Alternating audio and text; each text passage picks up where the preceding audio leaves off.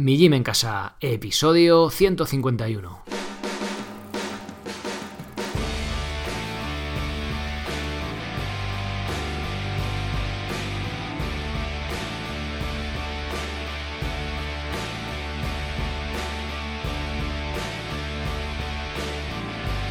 Muy buenos días a todos, soy Sergio Catalán de mijimencasa.com y os doy la bienvenida a un nuevo episodio del podcast de Mi Gym en Casa, el programa, la radio donde hablamos de entrenamiento y de alimentación desde un punto de vista diferente, independiente y con sentido crítico. Bien, la entrevista que tenemos hoy ha sido en la que más polémica he tenido con el entrevistado hasta la fecha es algo que no me esperaba que llegáramos a este punto de, enfrentamiento en cuanto a ideas, no es porque haya habido malos rollos ni mucho menos. Entonces, al principio, eh, bueno, estoy grabando la intro y a los, a los dos días de, haber hecho la entrevista, porque había hecho una, pero realmente me, he quedado con un sabor un poco agridulce, ¿no? Cuando tú tienes una forma de pensar que piensas eh, por, eh, bueno, por ya concretaros un poco, en cuanto a carne roja, en cuanto a grasas saturadas, de una manera, ¿vale? Con los estudios que has ido leyendo, investigando, con personas que saben bastante más que tú en ciertas materias y que opinan, pues que no es tan malo como lo pintan, por ejemplo, las grasas saturadas, y te encuentras con una persona que también sabe mucho, que Miguel Ángel es catedrático, ¿vale? Lleva toda su vida dedicada a hacer estudios, a, dedicarse a, la prevención, ¿no? Como él luego nos, contará en materia de alimentación. Y tiene una opinión basada también en, estudios, en evidencia, eh, que está enfrentada con la tuya, pues al principio, como que dice, uff, como que, bueno, vamos a exponer nuestros argumentos, ¿no?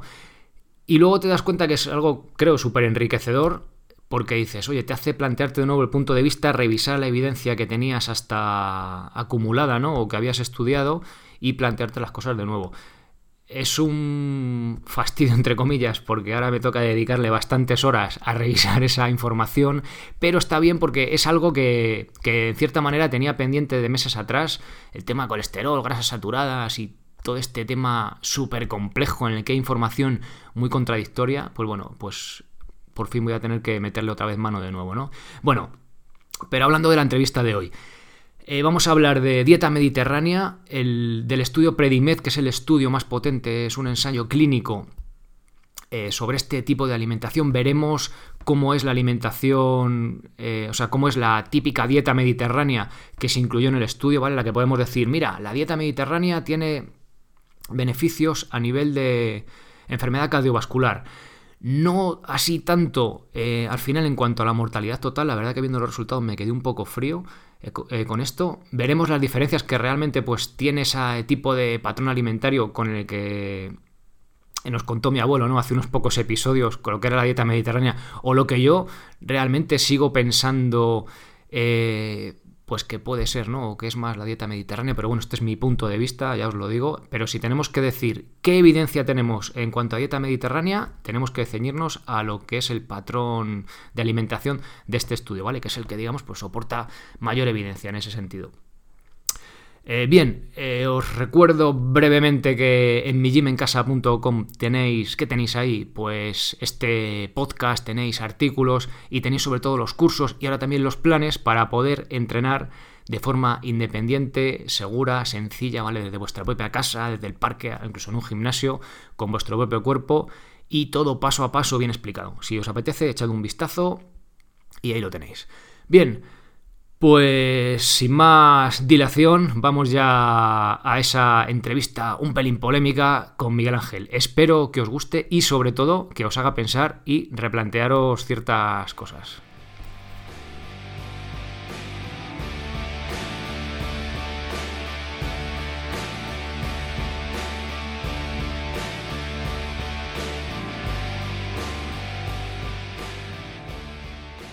Muy buenas, Miguel Ángel. Bienvenido al podcast. Hola, encantado de estar contigo. Muchas gracias por pasarte. Bueno, cuéntanos quién es Miguel Ángel Martínez y a qué te dedicas. Pues mira, yo estudié medicina en Granada, soy malagueño. Estuve primero dedicado un tiempo breve a la cardiología y después me dedico a ver las causas de las enfermedades. Esto es lo que se llama la epidemiología, que es la ciencia, una ciencia muy relacionada con la estadística y con las matemáticas, la ciencia de por qué ocurren las enfermedades. Y a eso me dedico, sobre todo a las enfermedades cardiovasculares, a la obesidad, a la diabetes, enfermedades crónicas, también la depresión y su relación sobre todo con los hábitos alimentarios que están detrás de muchas de las causas de estas enfermedades. Y que además es nuestra parcela de responsabilidad, ¿no? En cuanto a evitarlas, ¿no? Sí, yo soy especialista en medicina preventiva y salud pública. Yo hice el MIR de medicina preventiva en Granada también.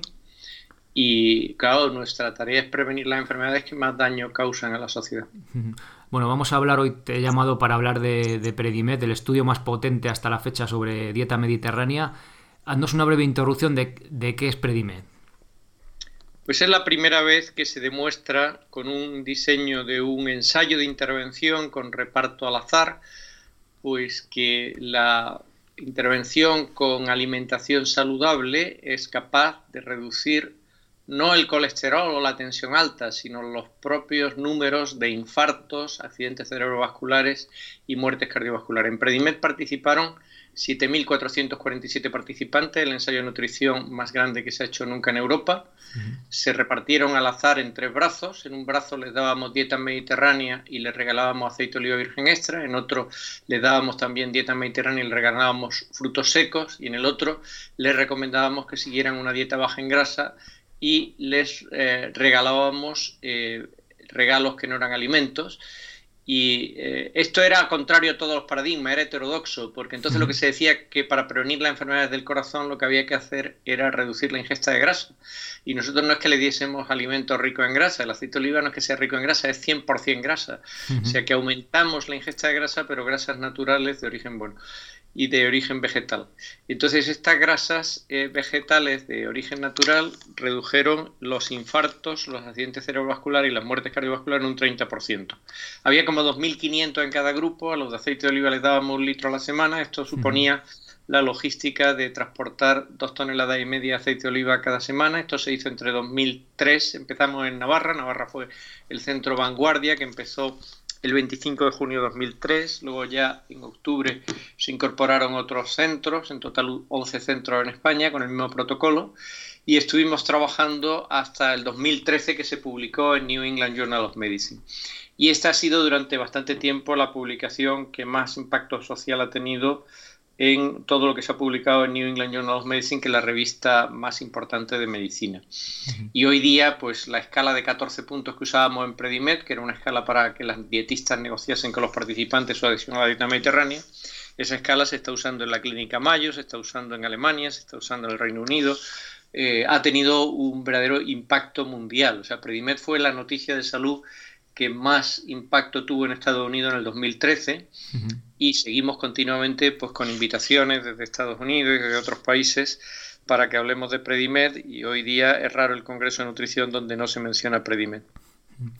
Eh, bien, vamos a, si te parece ahora, a ir desgranando un poco lo, lo del estudio que nos has contado así por encima.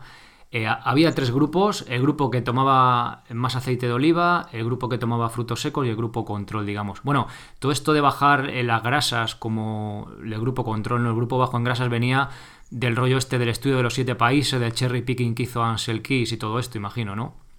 Sí, bueno, Ansel Keys ya dijo que la dieta mediterránea fue el que introdujo la dieta mediterránea realmente, o sea que yo creo que no se debe criticar a Ansel Keys. Eh, el estudio de, de Ansel Keys de los siete países es un estudio generador de hipótesis, porque lo que hizo fue eh, suscitar la hipótesis de que la dieta mediterránea podía prevenir la enfermedad cardiovascular y él estableció un parámetro que es la razón de grasa monoinsaturada a grasa saturada. La grasa monoinsaturada que viene del aceite de oliva y la grasa saturada que viene de la carne y los lácteos. Entonces, cuanto más grande era la proporción de grasa monoinsaturada, o sea, aceite de oliva con respecto a lácteos y cárnicos, menor riesgo de enfermedad cardiovascular había en esos siete países. Él trabajó con una serie de grupos de esos países, pero no hizo ninguna comparación a nivel individual, sino que cogía como la media de consumo de cada país y la tasa media de incidencia de la enfermedad cardiovascular o de mortalidad.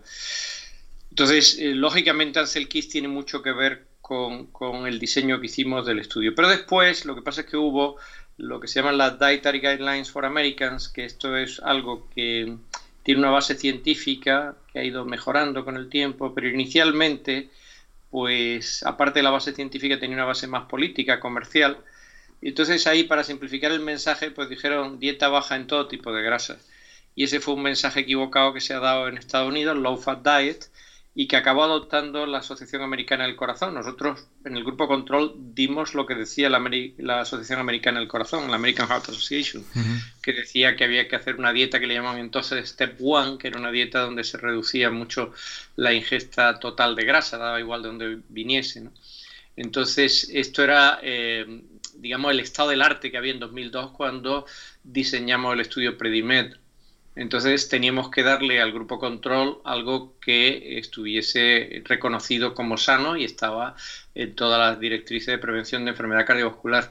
Los participantes Predimed ninguno había tenido un infarto ni un ictus previo, pero todos estaban a alto riesgo. Entonces, a personas de alto riesgo había que darles en el grupo control algo que se reconociese como el estándar de dieta sana y eso es lo que hicimos.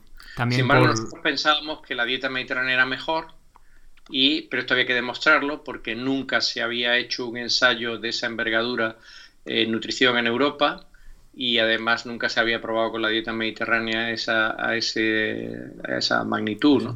de 7.447 pacientes. Entonces, eh, por eso en los dos grupos de intervención dimos dieta mediterránea. O sea, era un poco eh, comparar la recomendación oficial, ¿no? La base eh, con, dieta mediterránea, ¿no? Sí. O sea, era como un reto, es decir, bueno, ustedes, la recomendación oficial es que se baje la grasa, nosotros vamos a hacer una cosa un poco atrevida y, reivindicativa y contestataria, ¿no? Que es decir, vamos a hacer todo lo contrario a lo que ustedes dicen, porque pensamos que hacer todo lo contrario a lo que ustedes dicen, aunque parezca hinchar a la gente de grasa, si la grasa viene de aceite de oliva de frutos secos y de pescado graso, y es una en un contexto de dieta mediterránea, lógicamente, pues eh, vamos a conseguir mejores resultados que con lo que ustedes están diciendo, y esto es lo que se ha demostrado. Para, avanzar un poco, pero eh, es que no me quedo tranquilo con lo del Ansel. Eh, sí que había, había más países, no sé si eran 21 al final. Por ejemplo, los franceses, que además se llamaba la paradoja francesa, sí tenían un alto consumo de grasa saturada y no tenían esas enfermedades cardiovasculares, ¿no? Sea que... Sí, pero nosotros en todo esto de comparar países en general en vez de comparaciones individuales no sirve para demostrar nada porque porque las comparaciones cuya unidad de análisis es el grupo, no el individuo, no sirven para hacer inferencias individuales. Esto sería muy largo de explicar, esto se llama en epidemiología un sesgo que se llama la falacia ecológica. Sí, sí. Y, y, esto pues, puede ser por muchas otras cosas, porque en Francia la gente esté más delgada, o porque no tengan, no vayan en coche a todas partes como hacen los norteamericanos, o porque consuman eh, moderadamente vino con las comidas, eh, o por otras muchas cosas, ¿no? Pero no tiene por qué achacarse a consumir más grasa saturada al tener menos enfermedad cardiovascular. Eh, sí, vamos, te refieres a estudio observacional frente a intervención, que es el que hiciste vosotros, básicamente, ¿no? ¿no? de los observacionales hay algunos que pueden llegar a hacer inferencias causales, que es cuando tú a 100.000 personas le recoges la dieta con detalle y además se lo recoges cada cuatro años repetidamente y después ves al cabo de 10 años quién de esas 100.000 personas ha desarrollado infarto.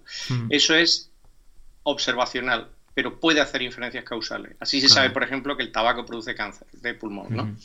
Nunca se ha hecho un experimento. Se ha observado y es causa-efecto sin ninguna duda. Otra cosa es que en vez de recoger a los 100.000, tú digas, vas a una media y dices, bueno, ¿cuál es la dieta típica de España? Y haces la dieta típica de España, pero no sabes y luego ves cuánta gente se muere en España de esta enfermedad y cuánta gente se muere en Francia.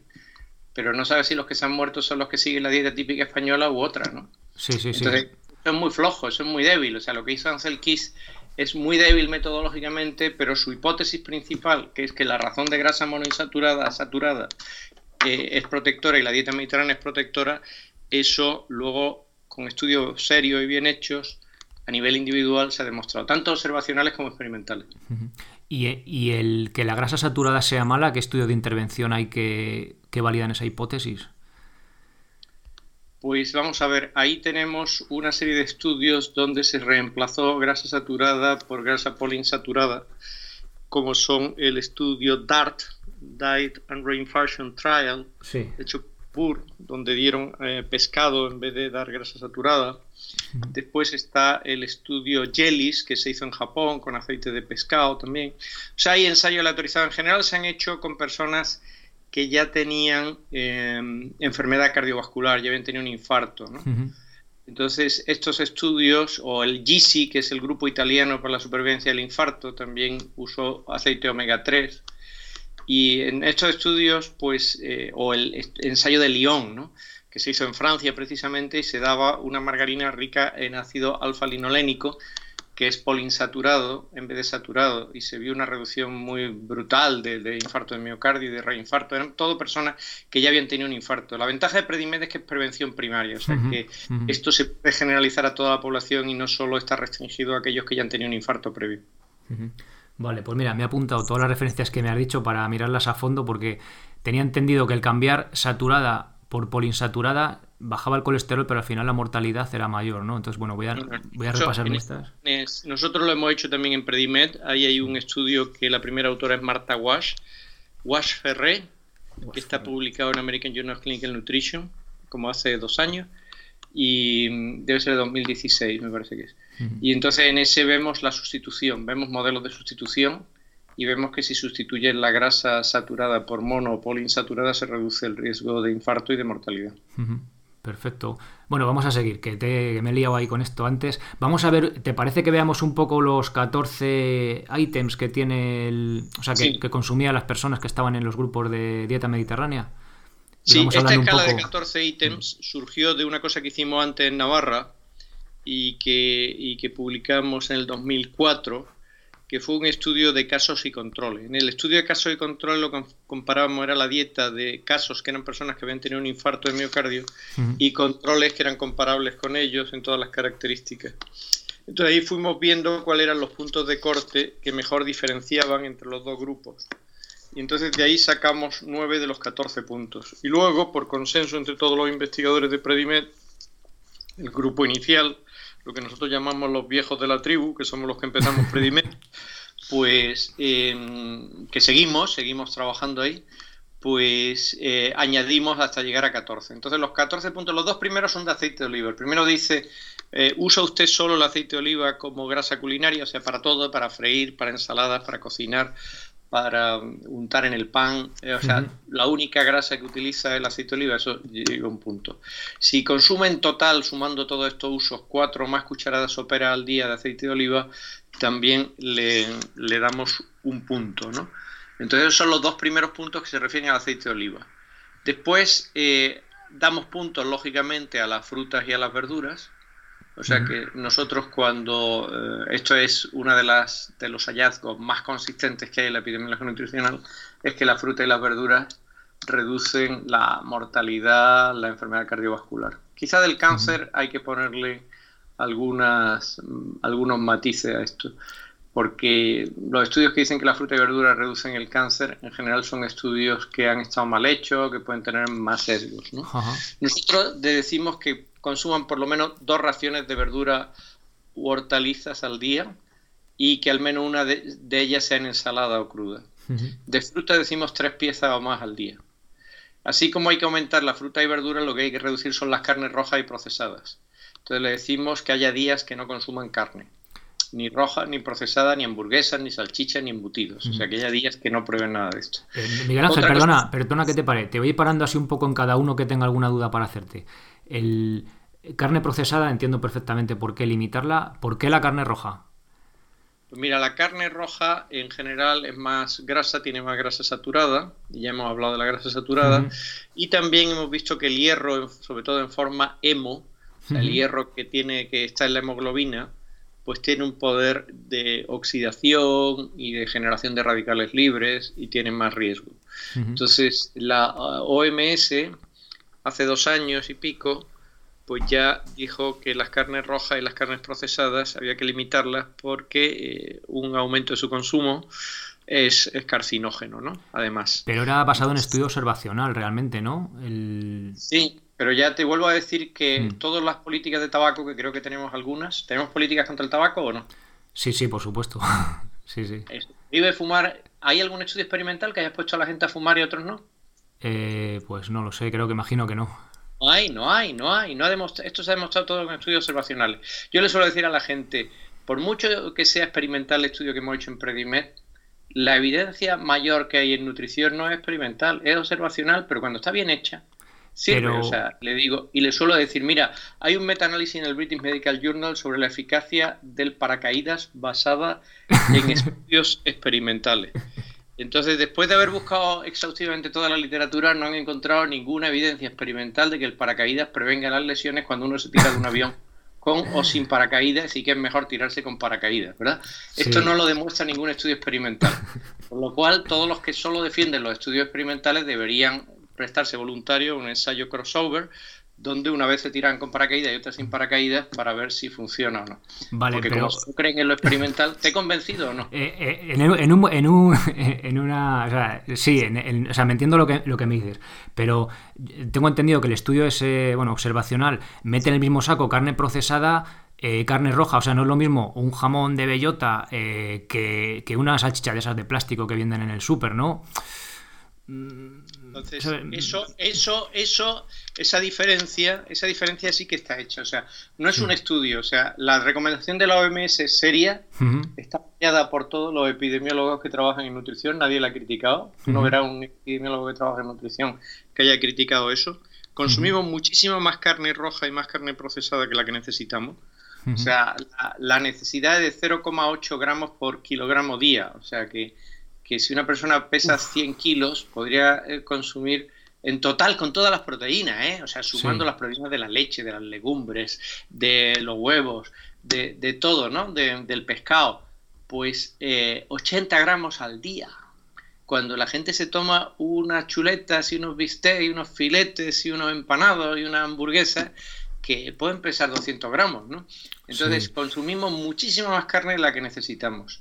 Y esto no se basa en un estudio, son cientos de estudios sin exagerar y unos han valorado carne roja, otros han valorado carnes procesadas y desde luego que las separan.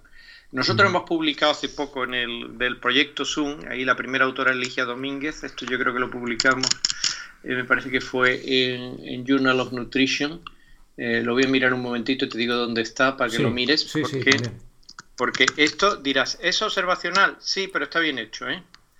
Entonces, sí, está bien hecho, porque si no, no se hubiera publicado una revista seria. Esto está en Clinical Nutrition. Está en Clinical Nutrition, publicado el 19 de junio de 2017. Y entonces aquí decimos, ¿deberíamos recomendar que se reduzca la grasa saturada o la carne roja y procesada? Y entonces nosotros cuando miramos la carne roja, pues vemos en un estudio con 176.916 personas años de seguimiento, 18.500 40 participantes del Zoom seguidos durante 10 años, pues vemos un riesgo de mortalidad, o sea, estamos hablando de mortalidad total elevado con la carne roja.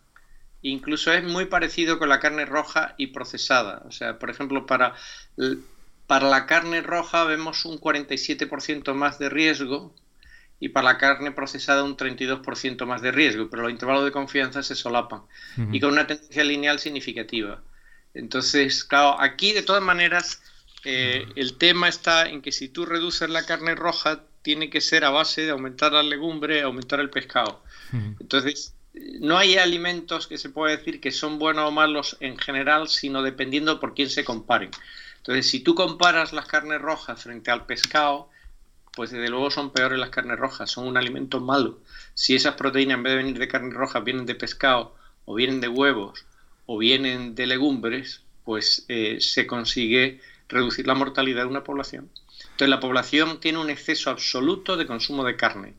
Absoluto. Yo no estoy en contra del jamón. Uf, sí. Estoy en contra del jamón. Tengo un medicina clínica publicado donde no le vemos efecto adverso al jamón. Al jamón español, al jamón ibérico, ¿no? Entonces no le, vemos, no le vemos efecto adverso, ni para la hipertensión, a pesar de toda la sal que tiene. Eso, el primer autor es Miguel Ruiz Canela, eso lo publicamos hace años, hace lo menos 10 años. Entonces, no hemos visto efecto adverso al jamón, pero lo que pasa es que no podemos estar consumiendo unas cantidades inmensas de jamón. No puede ser una cosa habitual en las comidas, el jamón se puede consumir una vez a la semana. Y además, una ración pequeñita, no va a estar venga, venga, venga más jamón, ¿no? eso es lo que es malo, el exceso, porque la gente se ha creído que es normal el exceso de carne roja y procesadas que hoy tenemos en la dieta. Y esto es lo que más perjudica a la dieta mediterránea. O sea, ¿por qué en los países mediterráneos no se sigue la dieta mediterránea? Pues la gente se hincha, se satura de carne roja y procesada. Esto nos lo han importado los norteamericanos con sus sticks, sus eh, Burger King, sus McDonald's y todos los grills esto y las barbacoas, que es lo que ellos comen.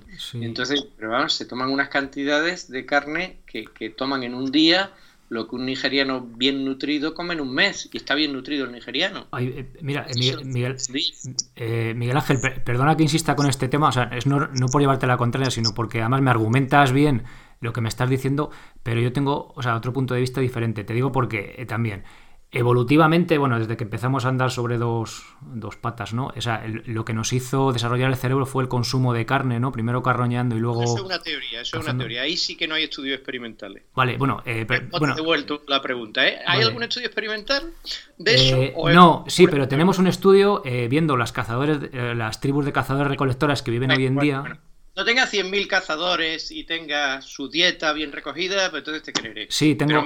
no, te voy a poner. Son teorías. Sí, Perdona, perdona, que te pongo un ejemplo. Es un ejemplo. Tengo aquí, mira, de los Kungsan del norte de Botswana. La, dieta principalmente se basa en carne de los animales que cazan, ¿no? Están saludables, eh, viven una vida hasta, hasta edades hasta 80 y pico años, los que llegan adultos, en, o sea, los que sobrepasan la niñez, porque ya sabes que esa gente, pues la, la mortalidad infantil es altísima. Eh, me refiero, eh, su dieta se basa principalmente en carne, también en, una leguminosa.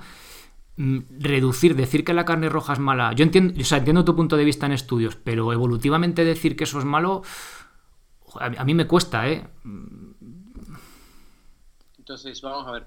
Yo lo de evolutivamente, evolutivamente pienso que en la época en la que estamos, la medicina basada en la evidencia, no hay argumentos ni a favor ni en contra que puedan decir esto en contra. ¿no? Es decir, que, no se puede poner alguien en contra de una recomendación de algo tan serio como la Organización Mundial de la Salud, apoyada por el Instituto Mundial de Investigación en el Cáncer, la IARC de Lyon, y por todos los epidemiólogos que llevamos décadas trabajando en nutrición, para decir que porque se mantiene la teoría de que una tribu de África pues llega, de nuevo estamos hablando del grupo, no tenemos seguimiento individual, no es válido eso, ¿no? Mm. Entonces no hay ninguna evidencia científica que contradiga la recomendación de la OMS, sino más bien hay cientos de evidencias científicas que la apoyan. Vale. Eh, bueno, seguimos viendo puntos del, estudio. Perdona que me haya liado tanto con esto de la carne, pero lo tenía que apuntado y no. No, sí, lo piensa mucha gente, lo piensa mucha gente, porque, claro, el problema es que a la gente le gusta la carne porque se han criado desde pequeñitos tomando mucho embutido, mucha carne, y entonces gusta la carne, pero, pero eh, hay mucha gente muy inteligente y muy vegetariana. Por ejemplo, yo no soy vegetariano. A mí me gusta el jamón, lógicamente, me gusta. Y, me gusta tomar carne de vez en cuando, pero claramente hay días que no tomo carne y cuando la tomo la tomo en pequeñas cantidades porque creo que es excesivo. Y de luego el pescado está muy bien y soy malagueño y la fritura de pescado, los chanquetes, el pescadito frito, me encanta, ¿no? Entonces digo, no hay por qué recurrir a la carne y además desde el punto de vista de pensar no solo en nuestra salud, sino de pensar en la salud del planeta y en la salud del futuro de la humanidad, pues es poco responsable consumir tanta carne, porque lo que más crea efecto invernadero son los grandes rebaños de vacas y su contaminación por metano. Eso es lo que más efecto invernadero produce. Y, desde luego no es sostenible a largo plazo el consumo de carne que tenemos. O sea, eso hace insostenible una dieta como la que tenemos. Para el medio ambiente, o sea, que llegará un momento en que esto no se puede mantener. Sin embargo, la dieta mediterránea, pues hemos visto que es muy sostenible ambientalmente, aparte de que beneficia a la salud, porque reduce y, uno de los efectos por los que la dieta mediterránea es más sostenible es porque es muy parca en consumo de carne, o sea, que, es frugal el consumo de carne. Y hay muchos días de la semana que no se consume carne. Y desde luego, si se consume carne, se consume sobre todo carne de ave, pero no de cerdo de ternera. Entonces, este es un punto clave de la dieta mediterránea porque normalmente la gente que habla de dieta mediterránea y tiene conflicto de interés con la industria alimentaria se calla esto. Entonces siempre dicen, ¿qué es la dieta mediterránea? Consumir más frutas, más verduras, más legumbres, más cereales, más aceite de oliva y más vino tinto. Y ahí paran. Dice, oye, ¿y menos? ¿Esto a qué reemplaza? Porque algo habrá que quitar porque si tú le añades a lo que ya consume, pues muchas frutas, muchas verduras, muchas legumbres, muchos cereales, mucho vino y mucho aceite, y le echa el aceite por encima a la hamburguesa de McDonald's y le echa el aceite por encima al chuletón, pues efectivamente, y, le pones una nuececita al helado y te hinchas de helado, pues efectivamente esto no tiene ningún futuro, ¿no? Esto no produce ningún beneficio a la salud. Entonces, ese es el problema, ¿no? El problema es que hay mucha gente que habla de la dieta mediterránea, pero tiene graves conflictos de interés con la industria del porcino o del vacuno. Y entonces eh, esto intoxica en la opinión pública, porque claro, cuando nosotros hacemos modelos de sustitución, que es decir, bueno, ¿a qué sustituye qué? Entonces queda clarísimo, como ese artículo que te he mencionado de Clinical Nutrition del año pasado, donde nosotros nos empeñamos en ver qué era peor, la grasa saturada o la carne. Y era peor la carne. Entonces, ¿por qué? Porque la carne roja, aparte de grasa saturada, también tiene ese efecto prooxidante y proinflamatorio del hierro hemo. Eh, eh, Miguel Ángel, vamos, coincido contigo 100% en lo de la hamburguesa de McDonald's y en los helados y todo eso. ¿eh? O sea, ahí por lo menos no. seguimos. Vamos a hablar del vino, porque hay una cosa que me llama la atención. Hay un punto de estos de los que has comentado que es al menos tres vasos de vino. No, no, no. No, no, no. El punto, esto, esto es. Nosotros lo que, lo que decimos es: bebe usted vino, ¿cuánto consume a la semana? Siete o más vasos a la semana, un punto. Esto es para consumir un vaso de vino al día. Lo que nosotros recomendábamos es... Es verdad, vale tres a la semana, es verdad, perdona. Sí, sí, lo tenía mal apuntado, vale, sí, cierto. Entonces, eh, es un vaso de vino al día con las comidas. Y esto mm. solo se lo recomendamos a la gente que ya consume alcohol y todo era gente que tenía más de 55 años. A la gente joven el alcohol, ya sea vino, cerveza o licores, solo le hace daño. Porque el alcohol es un factor de riesgo para el cáncer, el alcohol pues, un factor de riesgo para el suicidio, para los accidentes de tráfico. Estas son las principales causas de mortalidad de la gente joven. Entonces, eh, la gente mayor y que tiene alto riesgo cardiovascular, como eran los de Predimed, si ya consumen alcohol, nosotros no iniciamos a nadie en el alcohol, pues le recomendamos que en vez de tomarlo en forma de cerveza o de licores o tomarlo fuera de las comidas, lo consumiesen en las comidas y que consumiesen solo un vaso al día. Imagino también que será para facilitar la, adherencia, ¿no? Una persona mayor le quitas el vino, a lo mejor si tiene vino y, ya no te sigue, ¿no? También...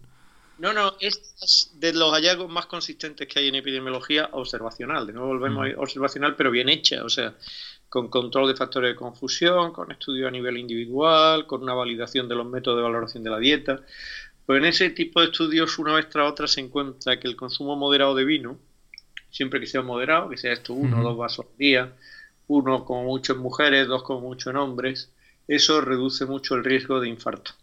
Eso es muy consistente, eso, eso está absolutamente asumido, pero ya digo, tiene que ser en personas mayores de 50 años y que tengan alto riesgo cardiovascular. Luego hay otro punto también así un poco que dice que no hay limitación de dulces, bueno, sí que la hay, pero si, si están hechos en casa, luego la letra pequeña como que está más permitido, ¿no? Que sean caseros. Sí, sí porque la bollería comercial, pues eh, en alguna todavía queda grasa trans, que es la que más daño cardiovascular hace, y ahora lo que se ha metido mucho es el aceite de palma, que es una grasa saturada, y que también la grasa saturada pues eleva el colesterol LDL y produce más riesgo de infarto, cuando sustituye a otra grasa, ¿no? Pero la grasa saturada, bueno, vale, seguimos, que es que si no, no seguimos. Bueno, hay algo que me ha llamado muchísimo la atención en cuanto a esto de dieta mediterránea y que no veo el pan por ninguna parte, ni en lo obligatorio, ni en lo prohibido. Eh, ¿Cuál es la razón de que, no sé, eh, algo tan arraigado en nuestra cultura, ¿no? Mediterránea, esto del, pan. ¿Por qué no aparece por ahí? Esto me costó mucho, ¿eh? Esto fue una de mis batallas, pero conseguí convencer a todos los investigadores de Predimed. Porque todas estas cosas no son Miguel Ángel Martínez, ¿eh? O sea, yo llevé bastante liderazgo en escribir todo el protocolo del proyecto, me fui a Harvard para escribirlo, luego empezamos en Navarra, o sea que Navarra fue el centro vanguardia de Predimed, como lo está haciendo el Predimed Plus, y, después aquí fue la primera dietista que puso todo en marcha y la otra aprendieron de ella, etcétera. Pero claro, hay que buscar un consenso con los demás compañeros. Entonces, había compañeros que decían exactamente lo que tú has dicho que lo que hay que hacer es poner el pan como uno de los puntos, porque el pan es la dieta mediterránea y tal. Pero date cuenta de lo que te he dicho al principio. Estos puntos salieron de un estudio que habíamos hecho en Navarra de casos y controles. Comparábamos casos de infarto con control en cuanto a su dieta. Es un estudio observacional que es más débil que un estudio de seguimiento, pero eh, ahí veíamos claramente que de todos los puntos de la dieta mediterránea, el que iba en contra de lo esperado era el pan. O sea, el pan blanco, la pasta y el arroz tienen alta carga glicémica, que es la capacidad de elevar la glucosa a corto plazo en sangre. Y entonces nosotros vimos que con la mm, pasta, el arroz y el pan blanco, en vez de reducirse el riesgo de infarto, aumentaba. Entonces yo me empeñé en que no se metiese nada sobre el pan. Y no metimos nada sobre el pan porque eh, también había gente que decía que había que ponerlo a favor y gente como yo que decía que había que ponerlo en contra y entonces pues no lo introducimos. Luego lo que sí hacemos es recoger el consumo de pan y hemos visto que la gente que consumía más pan blanco, que es el que más se consume en España, pues desarrollaba más resistencia a insulina en el propio Predimed, esto lo publicó Inmaculada Bautista Castaño en British Journal of Nutrition hace unos años. Luego lo replicamos lo mismo en el Zoom, lo publicó Carmen de la Fuente, eh, me parece que fue en BNC Medicine y o en BNC Public Health, no sé en cuál de las dos. Y, bueno, pues vimos que efectivamente fue un acierto no introducir el pan, porque el pan blanco pues eh, se hace con harina refinada, eh, tiene alta carga glucémica, eh, está compuesto fundamentalmente de almidón. Nosotros somos muy eficientes transformando el almidón, en glucosa. Hace subir la glucosa. Estas personas tenían obesidad, la mitad de ellos tenían diabetes. entonces esto le hubiera hecho mucho daño animarle a consumir pan. Y creo que fue uno de los aciertos de Predimed no animar a la gente a consumir más pan por aquello de seguir la dieta mediterránea. Porque en todo caso habría que decir que redujesen el consumo de pan, porque ya se consume exceso de pan en España. Además, el pan tiene mucha sal en España. La han reducido, pero sigue teniendo mucha. Es una de las principales fuentes de sal la dieta española. Y esta gente tenía el ochenta y tantos por ciento tenían la, la tensión elevada, tenían hipertensión.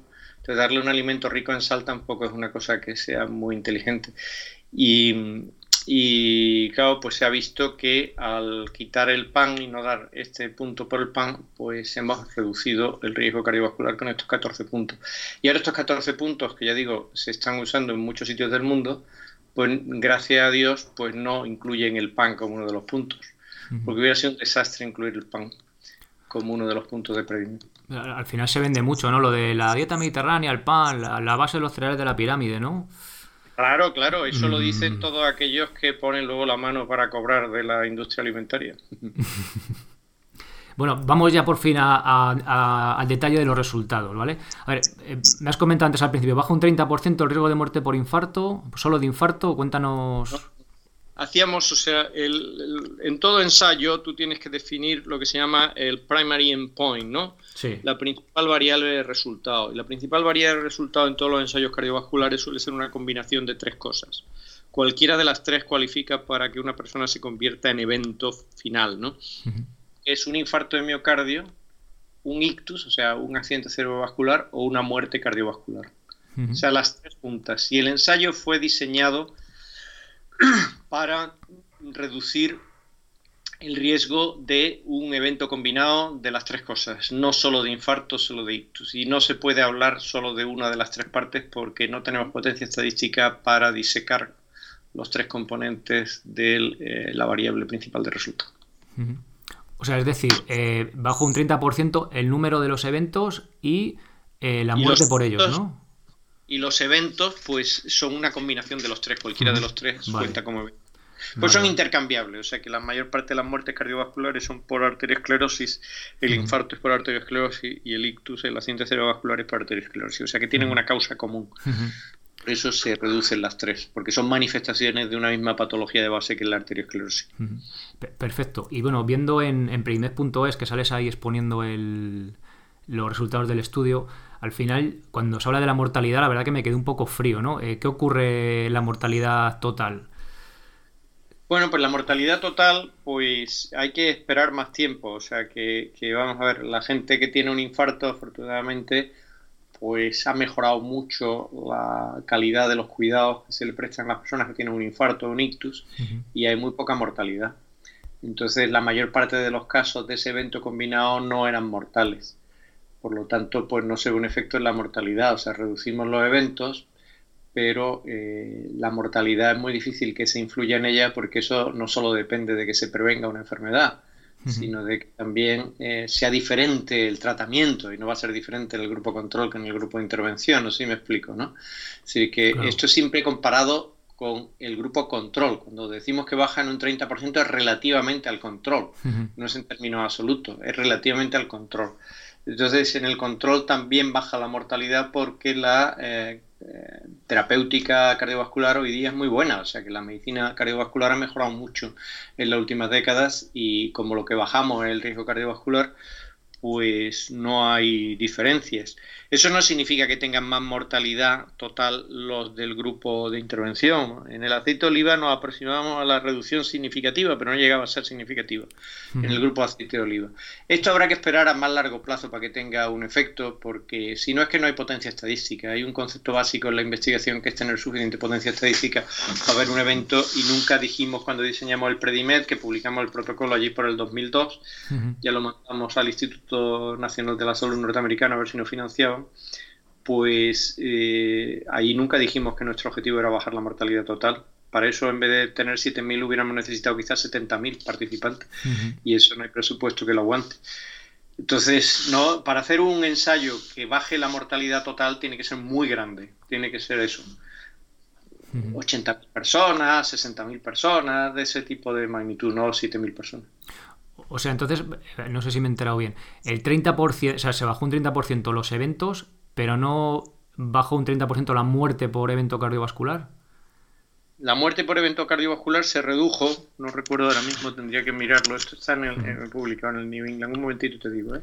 Vale, genial. Entonces, em,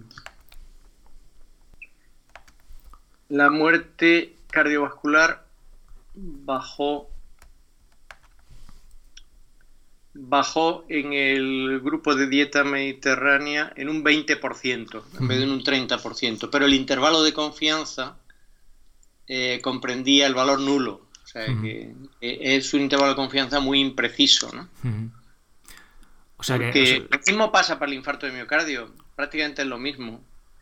Entonces, eh, es algo que no se no se puede decir que es significativo porque no tenemos suficiente tamaño de muestra. Baja en un 20% y se dice que no es significativo. Porque para poder ver ese tipo de bajada significativamente necesitan mucho más tamaño de muestra. Una muestra es el problema de la falta de potencia estadística de estos ensayos. Que necesita precisamente, y esto es muy bueno para los pacientes, necesitas tantísimo tamaño de muestra porque es muy raro que alguien se muera de un infarto ahora comparado con lo que era hace 30 años. Porque ha mejorado mucho la medicina cardiovascular de emergencia, ¿no? Ahora hay tratamientos muy buenos. Los tratamientos de urgencias de un infarto son muy buenos, entonces consiguen recuperar la vida de las personas cuando tienen un infarto, también se recuperan más los paros cardíacos, también se recuperan más los accidentes cerebrovasculares. Hoy, ahí ha habido una investigación en terapéutica realmente muy buena en las últimas tres décadas y se han hecho muchísimos ensayos y todo esto ha mejorado conocimiento sobre cómo prevenir las muertes una vez que ha ocurrido el infarto, pero nosotros lo que diseñamos el estudio Predimed no era para prevenir la muerte después del infarto, sino para prevenir la incidencia, o sea, los casos eh, primarios, ¿no? primario. Bueno, y, al final, em, igual casi más importante que la mortalidad total es la calidad de vida, sobre todo de esos últimos años, ¿no? Si has tenido un infarto, ya va a ser peor que, que si no lo has tenido, lógicamente. Sí, esto es un fallo que hay que reconocer que tuvimos en Predimed, que es que no medimos bien la calidad de vida y teníamos que haberla medido mejor. Pero cuando nos dimos cuenta ya era tarde y ya habían pasado años y no podíamos hacerlo. Empezamos tarde y no lo pudimos hacer bien y no hemos publicado nada de calidad de vida y realmente esto es una limitación de Predimed que ahora en el Predimed Plus la estamos arreglando. Eh, bueno, ya para terminar, Miguel Ángel, ¿qué recomendación o recomendaciones transmitirías a los oyentes en cuanto a alimentación? Pues eh, que reduzcan el consumo de carne, sobre todo carne procesada y también carne roja, mm. que reduzcan el consumo de postres dulces y que los reemplacen por fruta como postre habitual, cualquier tipo de fruta fresca, que consuman muchas ensaladas con frutos secos y sobre todo con aceite de oliva virgen extra, que se quiten de la cabeza el mito de que el aceite de oliva virgen extra no sirve para freír, que se quiten también de la cabeza el mito de que consumir huevo es malo para la salud. Tiene grasa los huevos. No, pero, pero tiene muchas proteínas de alta calidad. Lo que tiene es colesterol. Pero el colesterol de la dieta no es lo mismo que el colesterol en la sangre. Y, y después que, que, sean frugales en la comida. O sea, que lo propio de la dieta mediterránea no es hincharse de grandísimas cantidades de comida, sino cuidar sobre todo por la calidad y la buena preparación y, y tomar muchas legumbres, ¿eh? Eso es otra cosa importante, ¿no? Sí. Tomar legumbres como fuente de proteína y no pensar que las proteínas están solo en la carne y huir de todo lo que son lácteos enteros y carnes muy, muy grasas, ¿no? Los lácteos enteros son la nata, la, los helados, la mantequilla, los quesos muy grasos, todo eso, pues eh, reducirlo. La dieta mediterránea no prohíbe nada, pero estos tipos de fuentes de grasa saturada, como son las carnes y los lácteos, pues la reduce mucho, ¿no? Y también los pasteles y todas estas cosas. Eh, ¿Dónde podemos encontrar el, pues eso, el, información sobre Predimed o tú si estás por ahí en redes sociales, no sé, información así de referencia para gente que quiera seguir investigando sobre este estudio? Un libro, un libro de divulgación que además ah, tiene recetas de cocina, que es muy asequible, que la primera autora es la primera dietista que formó a las demás en Predimed. La autora se llama Ana Sánchez Tainta y el libro se llama Predimed, date el gusto de comer sano y lo publica EUNSA. Ese libro eh, es muy práctico, está hecho para el público general y es un libro que vale la pena leer porque es la forma de que toda la población se aproveche de esto que nos ha llevado 15 años de nuestra vida ahora, que es este gran empeño de Predimed, ¿no? Y que tan, tanto reconocimiento ha traído a la investigación española a nivel mundial.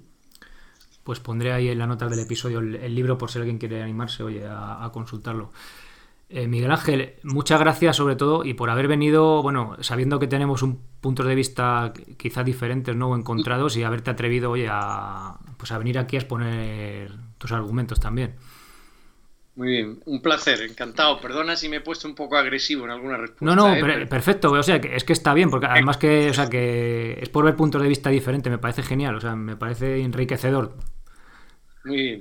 Venga, muchas gracias, Miguel Ángel. Encantado, adiós. Adiós, hasta luego.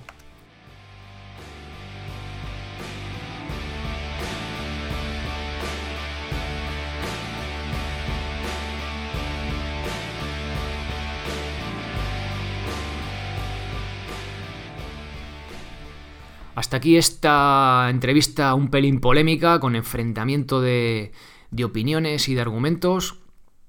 Ha sido la primera vez que, defendiendo a grasas saturadas o al comer carne eh, me han argumentado con, tantos estudios, ¿vale? Algunos de ellos observacionales, pero otros no, que luego Miguel Ángel me ha ido pasando, lo cual me hace replantearme ciertas cosas, me hace que tenga, como os he comentado al principio, tener que revisar eh, cierta, cierta información y realmente, em, después de la entrevista me quedó un sabor agridulce, ¿no? Porque em, hubo enfrentamiento y tal.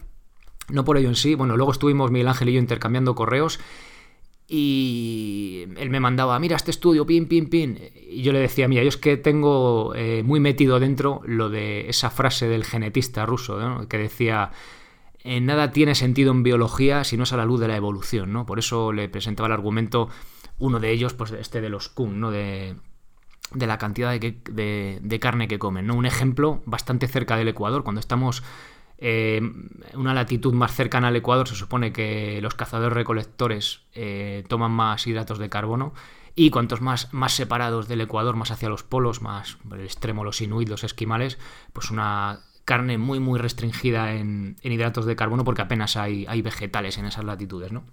Entonces, bueno, alguien que está bastante cerca del Ecuador, creo recordar que eran unos mil kilómetros donde estaban los Kun, pues con un bastante, bastante carne en su alimentación. Entonces, bueno, que el punto de vista evolutivo esté bien para empezar, no significa que sea la verdad, ¿vale? Porque si no estaríamos hablando también de un dogma. Bueno, pues por todo esto, eh, nos hemos quedado ahí dos escollos principales que nos que hemos chocado, que es la grasa saturada, también el tema de la carne roja.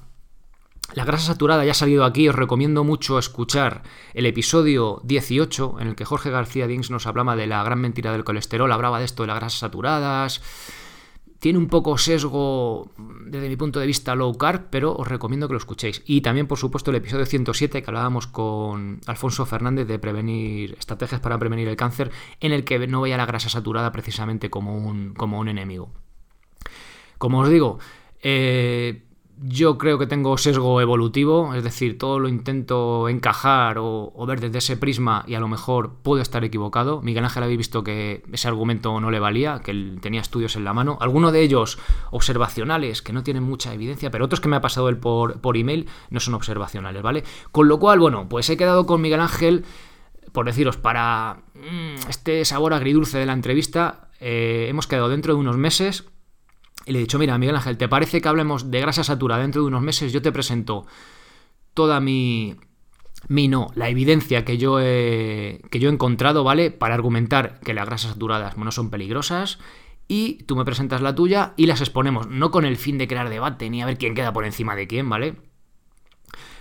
Sino simplemente por eh, plantear eh, o mostrar qué evidencia hay eh, para decir una afirmación o decir otra, ¿no? O decir, mira, pues no lo tenemos claro, ¿no? Pues me parece que es un tema bastante importante, ya os digo, cuando se te argumentan en contra de tus... que ya son tus ideas, ¿no? Al final vas estudiando y vas formándote una idea, que te argumenten en contra, te descoloca, a lo mejor en principio te pones a la defensiva, pero creo que es la forma de ir avanzando, ¿no? Y a lo mejor, oye, pues eh, poco a poco, año a año, ir cambiando creencias, entre comillas, ¿vale? Pero ir repasando esas creencias que adquirimos a través de estudios y de evidencia, porque pueda aparecer evidencia nueva o evidencia que ya existía que no la desconocíamos, ¿vale? Entonces, bueno, me parece genial que haya surgido la polémica, no por la polémica en sí, sino porque nos hace plantearnos de nuevo cosas, ¿no? Y estar, pues, un poco más cerca de, de lo que es la, la verdad, ¿no? Que son un poco... Mm, esto de la verdad, ¿no? Bueno, un poco más cerca de, de la evidencia, ¿no? Así que bueno, pues querían acabar la entrevista con, con este, este anuncio, ¿no? De que habrá un segundo round de grasa saturada, carne roja y demás. Bueno, carne roja no sé, pero grasa saturada seguro. Vamos a hablar un poco de, qué evidencia hay al respecto. Y oye, a ver si sacamos algo en claro. No sé si nos pondremos en común o no, pero bueno, eh, por quedarme de la entrevista con cosas en común. Hace poco hablé de las legumbres. Eh, Miguel Ángel las ha defendido eh, también, o sea, no las tengo que defender frente a mí, pero sí que promovía el consumo de legumbres, con lo cual yo ahí estoy, estoy de acuerdo con él. Y bueno, pues ya sabéis, el tema de grasas saturadas, aceite de oliva creo que también es algo positivo. Y las grasas saturadas, pues ya lo veremos, ya lo veremos a ver que... Ya os digo, si habéis escuchado esta entrevista, habéis escuchado a Miguel Ángel, os recomiendo también escuchar el episodio 107 y el 18, porque se dice exactamente lo contrario. Entonces, bueno, para que tengáis ahí diferentes puntos de vista. Y ya os digo, eh, esto es un programa, creo que es bastante real, ¿vale? Que intento, ya, os digo, tengo cierto sesgo evolutivo, todos tenemos algo de sesgo, ¿vale? Aunque la gente que hace un estudio, los científicos que hacen un estudio, en sus resultados es una interpretación en cierta manera con algo de subjetividad, con lo cual todos tenemos, así que os invito a que no os creáis nada de lo que escuchéis en este podcast y a que seguís buscando más información. Y cuando tengáis bastante información pues intentad formaros una opinión propia de, de las cosas.